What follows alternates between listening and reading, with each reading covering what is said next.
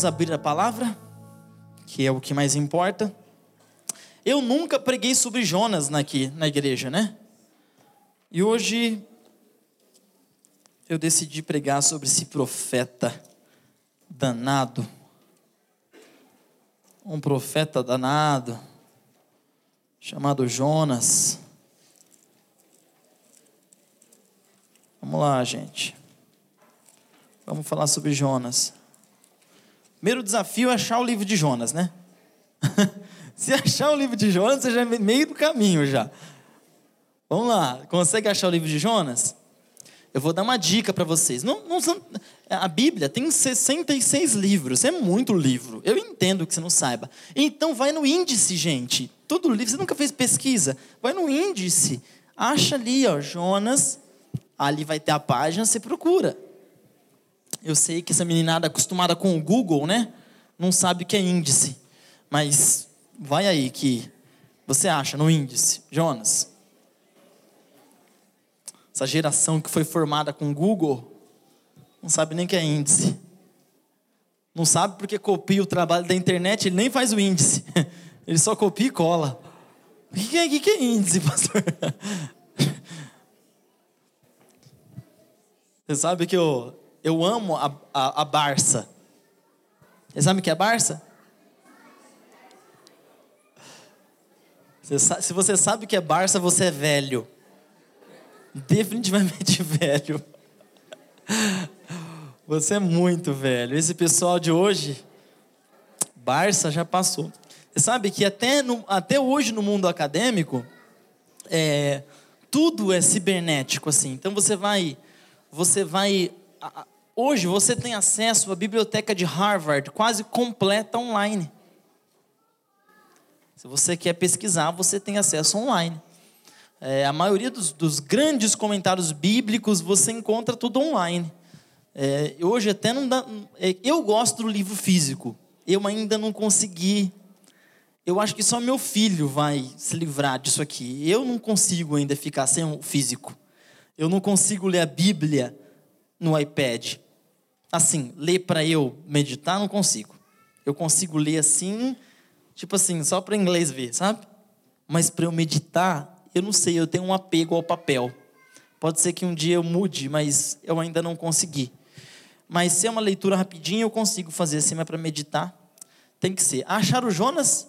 Eu fiquei falando aqui para fingir que você estava conseguindo. Conseguiu? Jonas capítulo 4.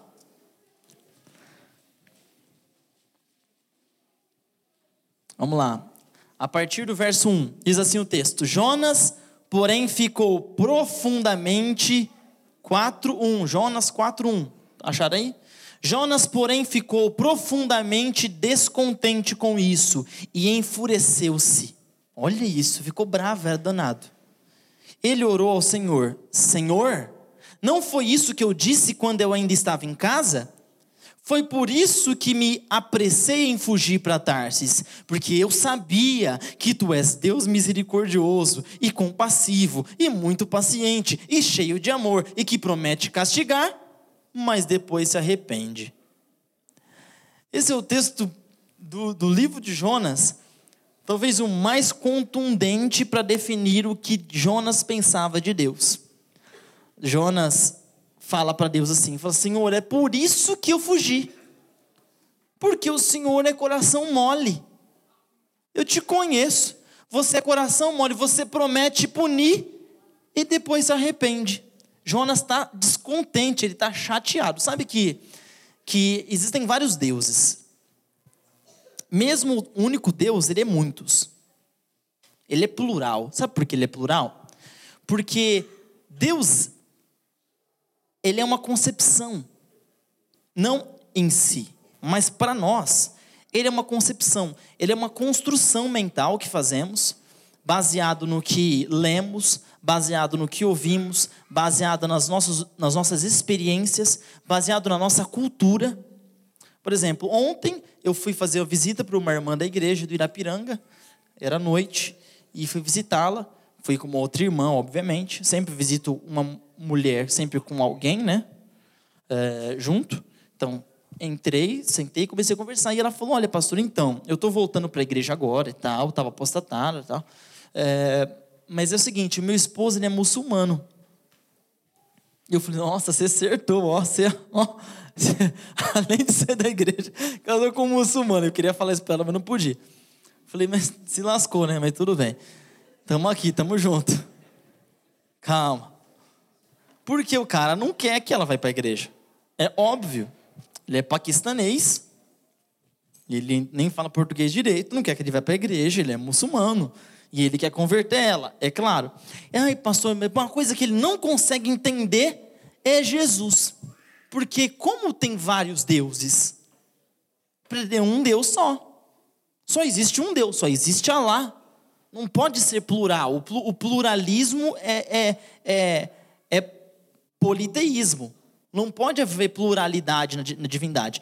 E é claro que esse não é o assunto, mas o que eu quero trazer para vocês aqui é que nós construímos uma imagem de Deus. Desde pequeno nós construímos. Por exemplo, muitos de nós aqui ouvimos falar assim: olha, não faz isso porque Deus castiga. Não faz isso, ó, porque se você fizer Deus vai castigar. Como se Deus fosse um reacionário, né? Se, é, e, a gente vai criando imagens de Deus que são, é um produto da sociedade, do conhecimento remoto da comunidade, e aquilo vai se fossilizando na nossa mente. Ou seja, de uma certa perspectiva, cada um tem um Deus diferente. Por exemplo, Davi falou assim: Senhor, tu és misericordioso, e a sua a, tu, és, tu és benigno, e a sua misericórdia, a tua misericórdia dura para. E ele fala isso triste ou feliz? Feliz, não é? Ele fala feliz, falou: o Senhor me perdoou, o Senhor me lava e eu fico mais alvo do que a neve. Ele está feliz porque ele estava sendo perdoado e porque Deus era coração mole. Jonas está triste porque Deus é coração mole. Jonas está descontente com essa característica de Deus. Ao tempo que Davi estava feliz, Jonas está triste, está chateado. E, e, quando eu penso nessa, nessa construção que a gente faz de Deus, é, é, é muito importante entender quem nós somos para a gente construir quem é Deus. Porque nós somos fruto dele, somos filhos dele.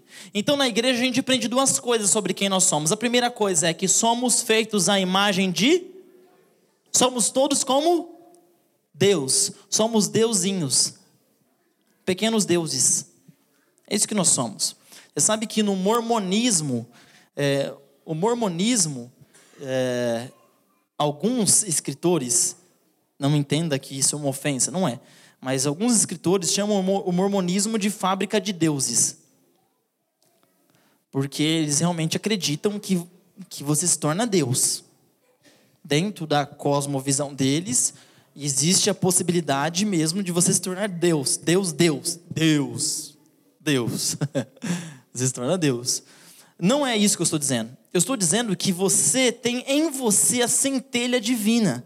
Você é parecido com Deus. Lúcifer queria ser igual, então Deus fez você igual a ele, para mostrar para Lúcifer que é igual só quem Deus deixa ser igual. Lúcifer é anjo, não tem sexo, não é tão igual a Deus. Você tem sexo, você reproduz, você sabe muito mais o que é ser Deus do que Lúcifer jamais saberá. Você pode procriar. E essa, essa questão de sermos a imagem de Deus, nos a, gente, a gente se encontra, opa, eu sou a imagem de Deus. Agora tem um outro lado. Então nós temos, nós temos essa parte da imagem de Deus e temos a imagem de Deus serpenteada. A imagem de Deus depois da serpente, depois de ter caído.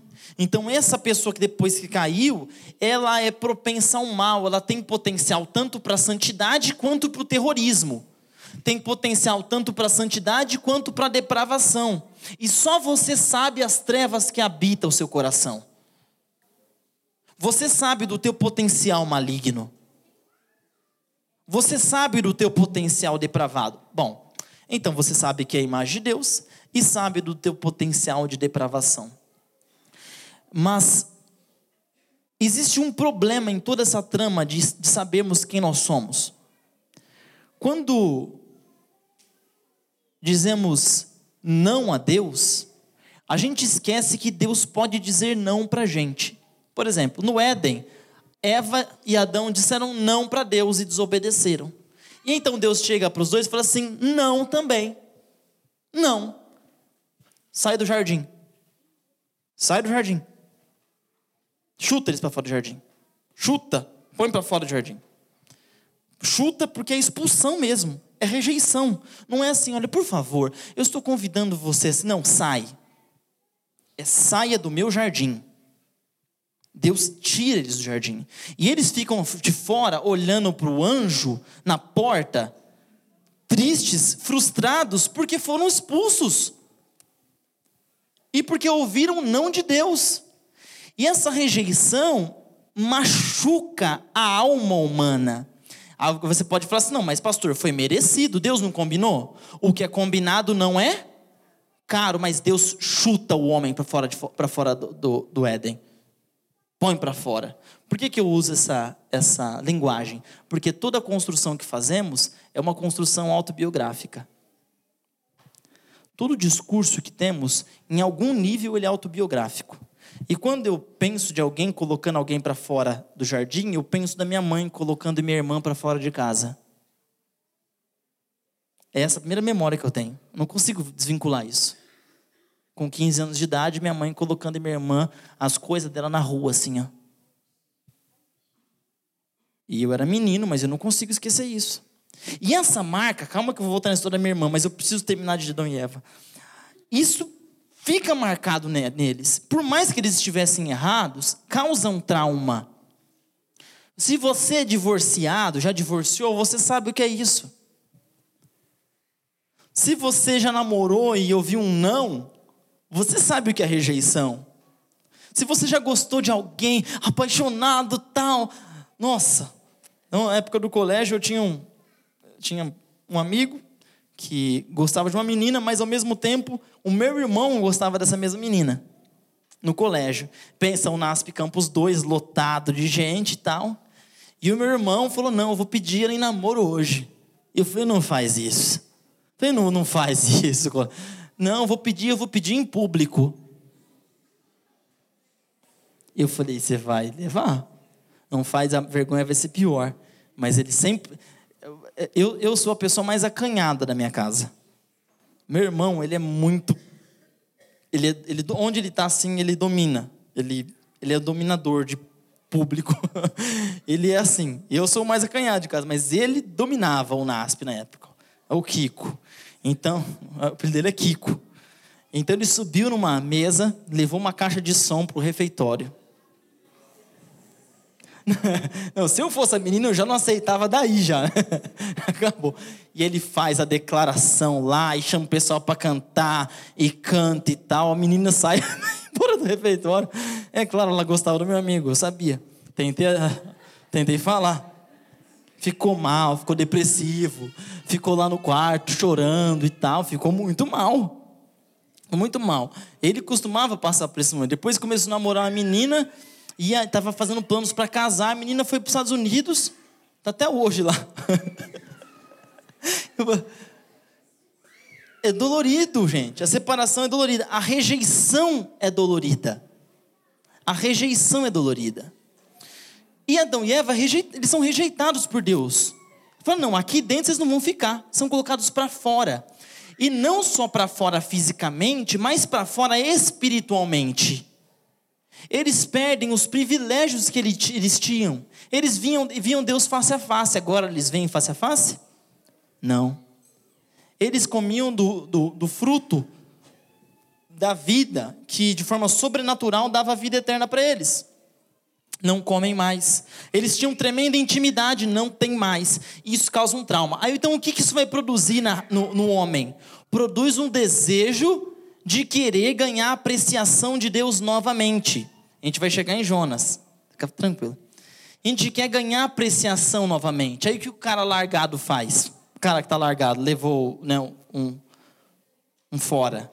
Ele vai comprar uma caixa de bombons e vai lá, vai tentar conquistar ela, aprende a tocar violão igual o Maurício, ou a cantar igual o David, e vai lá e canta para tentar ganhar apreciação da pessoa. Nem sempre dá certo, né? Tem alguns aí que pode falar. É, nem sempre dá certo. Mas o cara vai lá e tenta. E o homem tentou fazer isso. Sabe o que aconteceu? Adão e Eva foi para fora do Éden. Aí o que aconteceu? Veio Caim e Abel. Rejeitados por Deus, estão para fora. Vamos lá tentar fazer alguma coisa para agradar Deus, porque Ele está triste com a gente. Então vamos lá tentar agradar Deus. Recuperar nossa amizade para ser best friend de novo. Vamos lá. Aí traz o sacrifício. Quando traz o sacrifício, Abel traz o melhor que ele tinha. Caim também traz o melhor que ele tinha. Traz o melhor. Ele queria agradar. Não do jeito perfeito, não. Mas queria agradar, tá? E quando ele vem e traz o sacrifício, ele traz a, a, a, os, os vegetais, e o, e o Caim traz o sacrifício do cordeiro. Oh, desculpa, vocês ajuda aí, universitários. Abel traz o sacrifício, Caim traz o, a, a, o fruto do campo. Deus aceita o de Abel, mas rejeita o de. A palavra de novo é o que? Rejeição. A gente costuma ter sempre uma visão romântica sobre as escrituras sagradas. Isso, isso é errado. Você falar que Deus não rejeita é uma loucura. Deus rejeita sim. Você falar que Deus não rejeita é negar o texto bíblico. Deus disse para Caim: Não. Não é assim. Não quero. Você quer fazer, mas isso eu não quero. Caim entra em pânico. É isso que acontece com o, o cara que levou fora. A pessoa que levou rejeição. Ele entra em pânico porque ele foi no limite do que ele acha que podia ir, de, de, de quão bom ele era, e aquilo não foi suficiente. Então eu peço para o pessoal do som colocar aí o título do sermão. Que vocês estão digitando aí, né? Quando o meu melhor não é o melhor. Às vezes o nosso melhor não é o melhor. Aí a gente entra em pânico. Aí ele entra em pânico e Deus fala assim para Caim: opa, segura esse coração. Porque o mal está te visitando. Caim se revolta, então ele fica com inveja, mata o irmão dele, e aí então Deus faz o que de novo com ele? Rejeita a atitude dele de novo. Olha, o sangue do teu irmão está clamando por justiça, agora eu vou te amaldiçoar e você vai embora daqui. Além de fora do Éden, agora vai mais para mais fora longe ainda. Vai para longe daqui. Sai da minha vista. E Caim vai para onde? Para onde Caim vai, gente? Parou pensar nisso? Para onde que Caim vai? Ele já está fora do Éden. Já estava fora, foi buscar, ele foi tentar fazer um negócio ali para Deus, agradar, levou uma oferta, foi na igreja, fez uma oração, veio, pôs uma gravata, tá aí de roupinha bonitinha, veio na igreja, e Deus diz não. Deus diz não de novo para ele. E os defensores de Deus de plantão já estão assim, né? Ai, pastor, está falando que Deus rejeita. Deus rejeita, gente. Deus rejeita, a Bíblia diz que ele rejeita. Ele rejeita. Mas Deus não disse que seria um ponto final. Ele falou não. Deus colocou para fora do Éden, mas matou um cordeiro e cobriu a nudez do homem. Tá para fora do Éden, mas tem promessa. Quem tem promessa não desiste, não é um ponto final o meu não é um não para sua atitude, mas eu não digo não para você. Mas o ser humano interpreta que é para ele. E por isso começa essa luta para querer agradar a Deus lá com Caim. Essa luta para querer ganhar a apreciação aos olhos de Deus, essa luta louca. E aí então Caim sai para fazer o quê? Para tentar ser alguém. Porque Caim não era ninguém. Caim saiu do Éden, depois foi rejeitado por Deus, foi mandado para longe, foi ninguém, agora ele vai tentar ser alguém. E sabe por que ele vai tentar ser alguém? Porque a gente lê na Bíblia que a semente de Caim construiu uma torre. E nessa torre eles queriam ir para onde? Queriam chegar até onde? Quer encostar em Deus de algum jeito. Sente rejeitado a pessoa se sente rejeitada e quer ser alguém. E lá o texto bíblico em Gênesis diz que eles queriam fazer grande nome, eles queriam ser alguém. E quando eu olho para a história de Caim, eu lembro de mim, eu lembro de você, de todos nós que somos igual um louco na vida para tentar ganhar apreciação de Deus e das pessoas. A gente se mata por, por currículo, a gente se mata por um carro novo, a gente se mata de, de, de estudar por causa de um, de um diploma, para que as pessoas batam nossas costas. Nossa, você é alguém. Nossa, parabéns, você é alguém. A gente se mata para arrancar a barriga que está tá aqui, um pouquinho de gordura na barriga, que fazer uma cirurgia para colocar isso, para tirar aquilo, para olhar para si mesmo ou para alguém olhar, bater para nossa, você é alguém, você é bonita, você é isso, você é aquilo, para se sentir alguém. O trauma do Éden até hoje ecoa nas nossas vidas. A gente vive de forma disfuncional para tentar ser alguém. E então Deus disse assim: Olha, eu não te rejeitei, rejeitei eternamente. Eu rejeito a sua atitude, mas eu aceito a sua pessoa. Você precisa entender que Deus não te rejeita. Essa minha irmã que foi colocada para fora de casa aos 15 anos de idade, não foi colocada à toa para fora de casa. Ela saía com um homem que era casado. E quando minha mãe descobriu isso, minha mãe colocou, alguém, alguém pode falar assim: ah, tá vendo? Sabia que tinha um motivo, né? Você pode definir, eu também não julgo minha mãe, não julgo ninguém. Não sei nem o que eu faria nessa situação. Mas aquela menina de 15 anos de idade foi colocada para fora de casa. E eu era um menino ali, ficava sentado ali, na frente do bar da minha mãe. E eu vi as coisas dela lá chorando. E ela tentou entrar, minha mãe pôs lá para fora de novo. E o que aconteceu? Ela foi morar com o cara. É claro. Foi morar com o cara, tá até hoje com o mesmo cara. O cara largou a família, destruiu a família do cara, bagunça toda. E a depravação é tão grande que se hoje, por exemplo, você entra na casa da minha irmã, os copos dela têm formatos genitais. De tão depravada que é assim. É, é, é complicado de visitá-la. Aí você fala assim, tá vendo? Caim. Outra, oh, essa é a Cainha né? Se você não tem compaixão por Caim, você está muito longe do coração de Deus. Deus nunca pôs um ponto final para Caim. Mesmo depois que ele matou Abel. Deus não costuma pôr ponto final na vida de ninguém. Deus sabe do trauma que Caim vivia. Deus sabe do trauma que o homem viveu depois da rejeição. E Deus sabe, o salmista diz, ele sabe da nossa estrutura e sabe que nós somos pó. E sabe que você tem limitações do que pode e o que não pode fazer. Por isso que na, na congregação dos santos, precisamos ser sempre flexíveis em entender que cada um tem uma limitação, cada um tem um escopo de possibilidades, cada um tem, tem, tem condições específicas e únicas de funcionamento. Vai ter pessoas que vai ter que conviver com certas certos problemas a vida toda. Você já parou para pensar nisso? Você já parou para pensar que esse problema que você está vivendo na sua vida, olha aqui para mim, não estou brincando, não estou brincando aqui. Você já parou para pensar que talvez na sua vida toda você vai ter que viver até a sua velhice com algum problema que você tenha? Parou pensar nisso? Porque isso aconteceu na vida de Paulo. Paulo dizia assim: Miserável homem que sou, quem me livrará do corpo dessa morte? Porque o bem que eu quero fazer, eu não faço. Mas o mal que eu não quero fazer, ah, esse eu faço, Senhor. Você tem potencial para santidade e para depravação.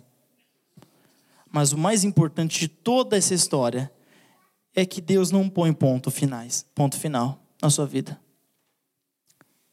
Deus, ele te diz não, mas esse não não é eterno.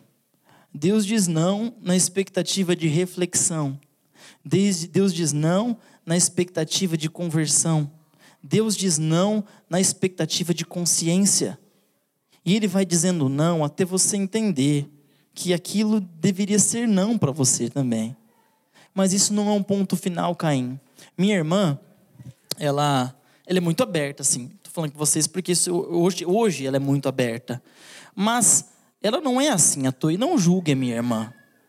Essa minha irmã, ela sofreu abusos quando criança, eu descobri isso há pouco tempo. Coisas terríveis que poucos de nós ficaremos saudáveis mentalmente. E pelo fato de nós não termos tido assim apoio materno e nem amor, isso causa um buraco na vida da pessoa que é quase que irreparável. Aí uma menina de 15 anos que não tem ninguém, ninguém que diz para ela que ela é legal, que ela é querida, que ela é amada, que já tem traumas lá dentro dela. Aí você espera o quê? Que ela vai, vai virar freira? Com certeza tem outras pessoas que não fariam essas coisas. É verdade? Não dá para generalizar. Mas também não dá para crucificar. Você é um subproduto da sua história. Você acha que você é muita coisa, mas na verdade você é o que fizeram de você. Você acha que é muito diferente da sua mãe, mas não é tão diferente assim. E quanto mais o tempo passar, mais isso vai ficar nítido para você. Você acha que o novo sempre vem, mas o novo é simplesmente uma imitação do velho. E a gente muda a cara, mas a essência é a mesma. E a gente percebe que a gente percebe que nós somos produtos. E por isso precisamos nos perdoar. E por isso precisamos ser tolerantes mais uns com os outros. Por isso precisamos entender mais que tem chance para o Caim também. Essa minha irmã hoje ela é consciente disso. Então, por exemplo, a última vez que eu fui, fui na casa dela, já não tinha mais coisa pornográfica aparecendo, pelo menos aparecendo, não tinha. Já não é um bom? Tá bom? Tá bom, tá ótimo. E ela tá com essa mesma pessoa, né? Mas ela falou para mim, falou assim, que se ela pudesse voltar atrás, ela faria tudo diferente. Eu tenho uma sobrinha que está saindo para a igreja e indo fazer coisa errada, né? E aí ela falou para mim assim, nossa, ela não sabe no que ela está se metendo. Hoje ela está criando consciência. Começou a fazer terapia, a se entender melhor, entender o que aconteceu com ela, a superar as coisas que aconteceu com ela e se tornar uma pessoa melhor. Se eu fosse falar aqui nessa igreja, gente, olha aqui para mim. Se eu fosse falar aqui nessa igreja, se eu fosse levantar aqui quantas as mulheres aqui nessa igreja sofreram abuso, vocês cairiam para trás. Estatística. E geralmente o abuso acontece na casa, por próximos. Isso traumatiza a pessoa. Você pode falar, não, tá tudo bem, superei. Eu acho que você consegue viver. Acho que vai tocando, mas não está 100%. Você machuca. Eu lembro que eu fiz isso aqui, ó. Eu era uma criança muito, muito boazinha. Eu era na igreja central de Ribeirão Preto, eu estourei o, o negócio do tanque batismal, do culto, brincando, caí dentro do tanque batismal. O pastor gostava muito de mim. Cortei essa cicatriz aqui, não dói mais. Mas toda vez que eu passo a mão, eu lembro dela. Tem muita coisa na sua vida que não dói mais. Mas todas as vezes que você passa a mão, que o pensamento vem, você lembra daquela experiência. Você criou uma memória. Aquilo está lá. Por isso eu peço, igreja do Parque Fernanda, seja tolerante. Se você for pecar, peque pelo amor, não pelo ódio. Se você for pecar, se você for errar, erre pelo coração mole, não erre pelo coração duro. Se for para errar, erre pelo coração mole. Jonas não entendia isso. Jonas queria que Deus destruísse os ninivitas. Jonas queria que Deus destruísse e queimasse eles. Por isso que Jonas foge. Deus chama ele para pregar para as pessoas que tiraram a pele dos israelitas. Assurbanipal, o rei da Síria, que a capital era Nínive, que hoje se encontra no, na Síria, ele forrava os templos dele com pele humana. Eles que inventaram o empalamento. Os soldados que tinham tinham colares de orelha humana, né? E Jonas falou assim: Senhor, eu queria que o Senhor matasse esse povo. Esse povo não merece viver. Por isso que eu fugi. Mas ele fala: Eu te disse, Senhor, eu fugi. Sabe por quê? Porque eu sei que o Senhor é misericordioso. Eu sei que a sua bondade é eterna. Eu sei que o Senhor promete punir, mas o Senhor se arrepende. Para Jonas era frustrante, mas eu confesso que para mim é um alívio. Não sei para você, mas eu me alivio muito de saber que meu Deus é coração mole. Me alivio muito de saber que mesmo que quando o meu melhor não é o melhor, Deus não põe um ponto final. Eu fico muito aliviado de saber que mesmo que Deus diga não hoje para o meu sacrifício, ou pelo fruto da terra que eu trouxe, não é um ponto final. E mesmo que eu entre em pânico nessa busca de querer ser alguém, se sentir amado e buscar apreciação de Deus e das pessoas, Deus me compreende. E Ele sabe que a minha estrutura é pó. Quero que nessa manhã vocês saiam desse culto de sábado animados, não descontentes, felizes, não frustrados, porque nosso Deus é um coração mole e que a misericórdia dele prevaleça na sua vida e que a graça do nosso Senhor Jesus Cristo venha lapidar as nossas arestas, cobrir a nossa vida e preencher toda a lacuna que existe em nossa existência. Pare de procurar amor, pare de procurar apreciação. Você encontra ela em Deus, e essa apreciação é eterna, é profunda e é real. Nenhum homem pode te dar, nenhum prazer pode te recuperar, só o amor de Deus. Se entregue esse coração mole, e eu tenho certeza que você vai tomar a melhor decisão na sua vida.